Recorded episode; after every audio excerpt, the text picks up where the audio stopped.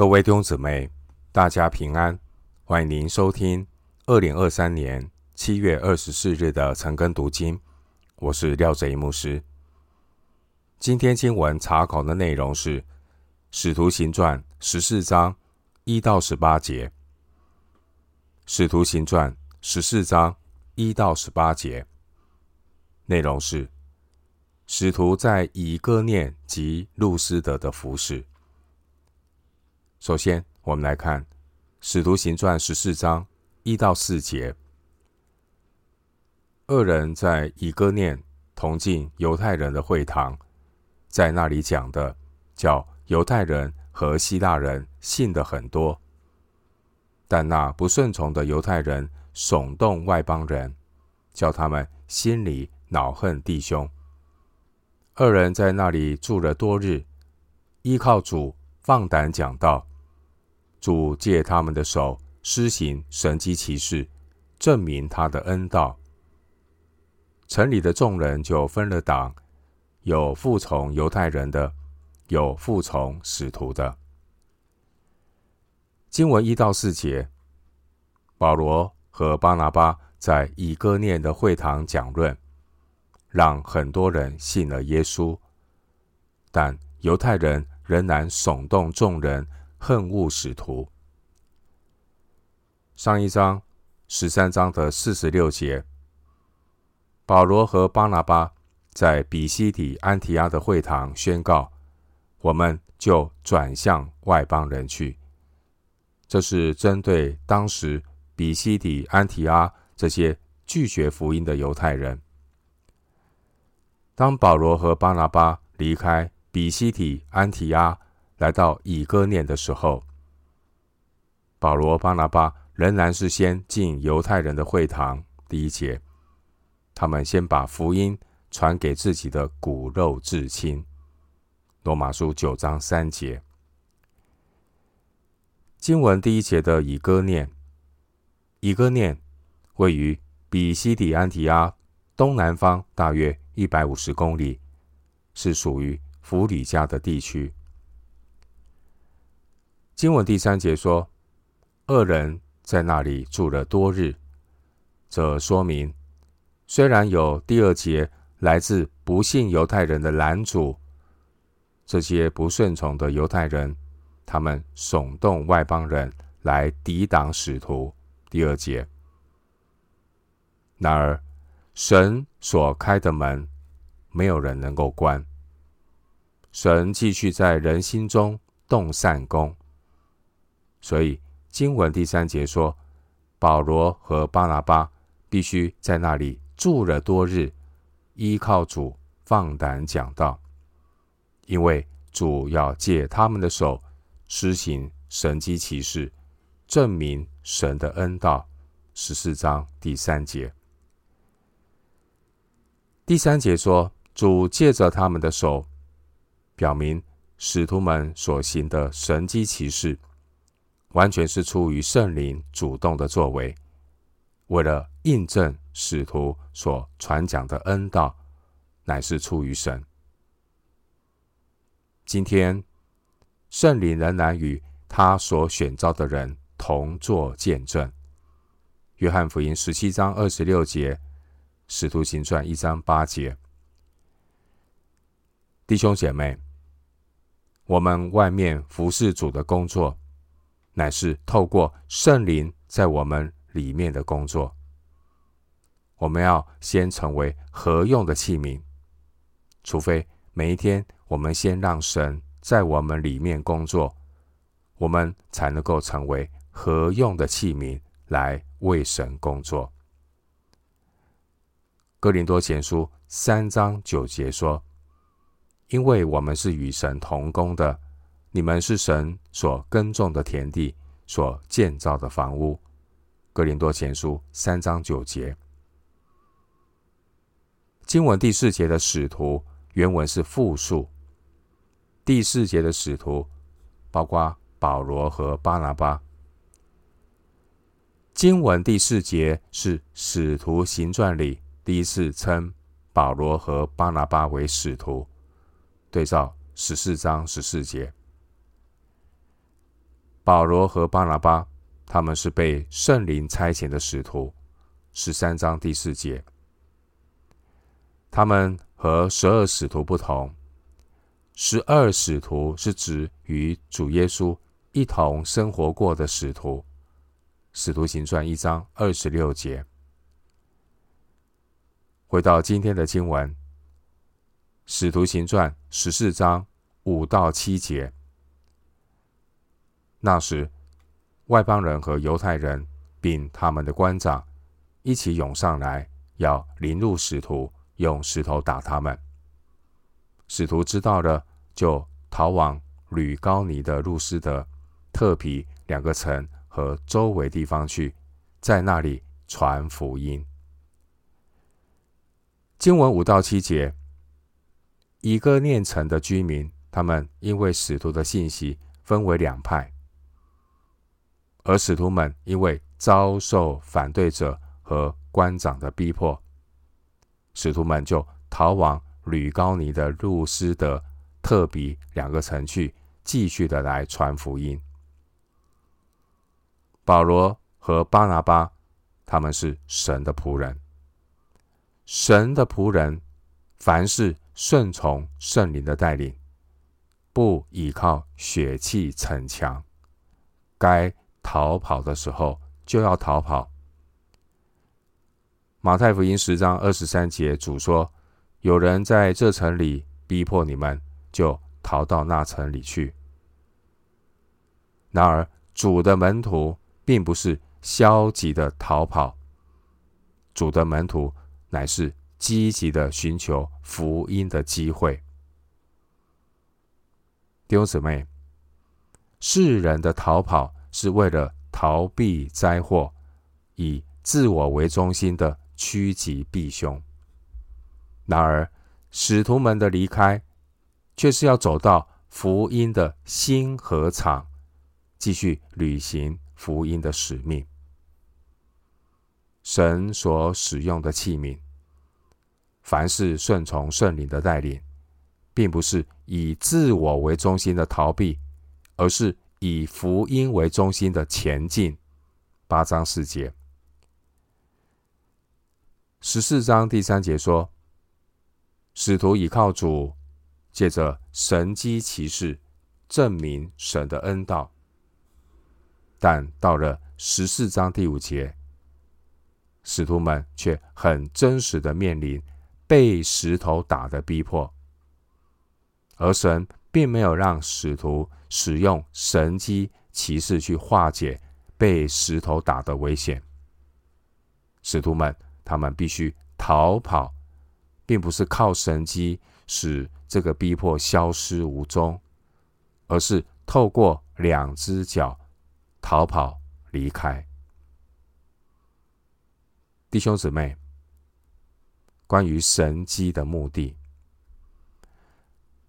神迹的目的是在上帝主权之下，以福音真道为中心的彰显。神迹并不是拿来随意支配使用的魔法。经文十四章第三节告诉我们，神迹是主借他们的手施行，为要证明神的恩道。第三节。另一方面，经文第六节告诉我们，主保守使徒们能够成功的逃跑。这也是神证明他恩道的一种方式，因为福音的使者在以哥念被人赶走，而神要继续的带领使徒们将福音传到其他的地方，并且我们知道福音的种子已经在以哥念扎了根，而圣灵会让福音的种子在人心里面成长。哥林多前书三章六节说：“我栽种了，亚波罗浇灌了，唯有神叫他生长。”而圣灵也借着来自人的逼迫，把使徒们带到福音传播的下一站。经文第六节，使徒们离开弗吕加地区，进入吕高尼地区，从以哥念向西南到路斯德，距离有六十三公里。回到今天的经文，《使徒行传》十四章八到十三节，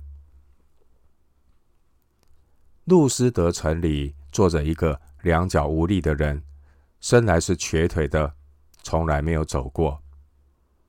他听保罗讲道，保罗定睛看他，见他有信心，可得痊愈，就大声说：“你起来，两脚站直。”那人就跳起来，而且行走。众人看见保罗所做的事，就用吕高尼的话大声说：“有神借着人形降临在我们中间了。”于是称。巴拿巴为丢斯，称保罗为希耳米，因为他说话灵手。有城外丢斯庙的祭司牵着牛，拿着花圈来到门前，要同众人向使徒献祭。经文八到十三节，保罗在路斯德医治了一个生来瘸腿的人。路斯德的百姓将行神迹的保罗以及随行的巴拿巴当作是希腊神明下到凡间，甚至有神庙的祭司要来向使徒献祭。路斯德这个地方和比西底安提阿一样，也都是罗马直辖的殖民地，因此在路斯德这个地方。可能没有犹太的会堂，所以呢，使徒们不能够先从会堂开始传道，而圣灵带领使徒借由另外一种途径，将福音带给路斯德的百姓。使徒医治了一个两脚无力、生来是瘸腿的人。第八节，经文第九节，保罗定睛看他。见他有信心，可得痊愈。第九节的意思，并不是说人有信心就能得痊愈。第九节的意思是说，保罗看出这个生来瘸腿的人，他对保罗的讲道产生信心，并且保罗灵里感到神准备医治他。在使徒行传三章二节那边记载。使徒彼得曾经医治美门口的瘸子。我们对照十四章第九节，使徒保罗医治这一位生来瘸腿的人。我们看到使徒们都是定睛看着生来就瘸腿的人，并且这两位使徒也都吩咐他们起来行走。十四章第十节，三章六节。这两个得痊愈的人，他们得医治之后，也都跳跃行走。十四章十节，三章八节，神使用保罗和彼得，借着医治的神迹，印证所传的道。经文十二节提到宙斯和西尔米，在希腊的神话里。宙斯是众神之王，而希尔米是诸神中传递信息的神明，也就是希腊神话的赫尔墨斯。巴拿巴他的长相相貌堂堂，所以巴拿巴被路斯德的百姓当作是众神之王宙斯，而保罗呢，他是主要的发言人。所以保罗被当作是商业之神希尔米。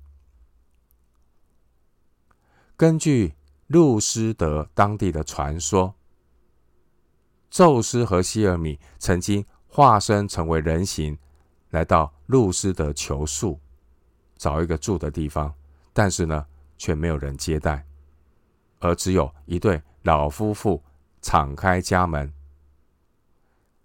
结果，这对曾经接待成为人形的宙斯西尔米的老夫妇，他们呢是好心有好报，得到了神明的奖赏，而其他的人呢，后来都被洪水淹没。以上它是一个传说，是引用主后八年罗马诗人奥维德所写的《变形记》。因此呢，路斯德的百姓这一次看到使徒所行的神迹，路斯德的百姓以为希腊神明再次的以人形现身，他们当担心呢，这次又怠慢了神明。所以，当地宙斯庙的祭司就赶快牵着牛，拿着花圈，想要用这些牛来向使徒献祭。十三节，我们继续来看《使徒行传》十四章十四到十八节的经文。《使徒行传》十四章十四到十八节，巴拿巴、保罗二使徒听见。就撕开衣裳，跳进众人中间，喊着说：“诸君为什么做这事呢？我们也是人，性情和你们一样。我们传福音给你们，是叫你们离弃这些虚妄，归向那创造天地海和其中万物的永生神。他在从前的世代，任凭万国各行其道。”然而，为自己未尝不显出证据来，就如常施恩惠，从天降雨，赏赐丰年，叫你们饮食饱足，满心喜乐。二人说了这些话，紧紧的拦住众人，不献祭与他们。经文十四到十八节，保罗面对当地的祭司。崇拜使徒的献祭举动，使徒们强烈的否认他们是希腊的诸神，并且呢，也借此机会，使徒传福音给众人听。经文十四节提到使徒关于记录使徒的一个次序，是说巴拿巴和保罗。这是十三章十三节之后。使徒行传再次的把巴拿巴的名字列在保罗之前，可能是因为当时巴拿巴在这些外邦人的眼中被看作是众神之王宙斯。十二节经文十四节也是使徒行传原文圣经中第二次称巴拿巴和保罗为使徒。经文十三节。当这些外邦人要向使徒献祭的时候，这可以说是宣教历史上非常危险的一刻。福音的使者所要高举的是神，并不是要被人高举。在使徒行传十二章二十三节有记载，有一个希律王，他不归荣耀于神。后来被虫咬死的前车之鉴，所以神的仆人要非常的留意，一定要谦卑，把荣耀归给神。十四章的十一节，这些的群众用当地吕高尼的话议论，使徒们刚开始是听不懂他们说话的意思，然而当使徒明白过来之后，经文十四节，使徒们就迅速的撕开衣裳。这表明了使徒们是敬畏神的人，他们很认真、严肃的看待被人当作神的这件事。经文十四节，使徒们立即制止他们献祭的举动，以免。被人当作神来高举，我在想，即便使徒失去了这次传道的机会，使徒们也不给魔鬼留任何的地步。弟兄姐妹，基督徒要高举神，荣耀归主名，我们要警醒感恩。今天任何一个讲员被人恭维，或是有传道人的服饰被人标榜，或是任何一个基督徒的服饰被人高举的时候，基督徒就要及时的撕开衣裳，而不是一面口称荣耀归给神，一面心中又暗暗的自我陶醉。路斯德人，他们因着无知迷信，想要向行神迹的使徒们献祭，使徒们及时的制止，并且抓住机会向路斯德的人宣讲关于上帝的本性。经文十五到十七节，这是《使徒行传》关于保罗的第二篇讲章。这一篇讲章的风格和在比西底安提阿的讲道完全不同。十三章十六到四十一节，这两篇讲道风格不同，因为听众的背景不同。使徒保罗他很灵巧，他总是能够因时制宜的根据听众的情况来调整传福音的切入点，我们比较保罗的这两篇讲道，在比西底的安提阿，保罗讲到的对象是犹太人会堂里面这些熟悉圣经的犹太人，所以保罗他布道的切入点是从圣经的历史开始，十三章十七到四十一节，保罗他。引经据典的证明，主耶稣就是弥赛亚。十三章三十九节，保罗宣告说：“你们靠摩西的律法，在一切不得称义的事上，信靠这人耶稣，就得称义的。”我们对照保罗在路斯德的布道，因为路斯德的百姓，他们。很迷信希腊的神明，所以保罗对他们布道的切入点是从大自然的现象开始。保罗先说明有一位创造宇宙万有并管理大自然的神。经文十五节，保罗劝路斯德的百姓要离弃这些虚妄，归向那创造天地海和其中万物的。永生神十五节。后来保罗呢，在雅典的时候，保罗在雅典对这些有哲学背景的人讲道。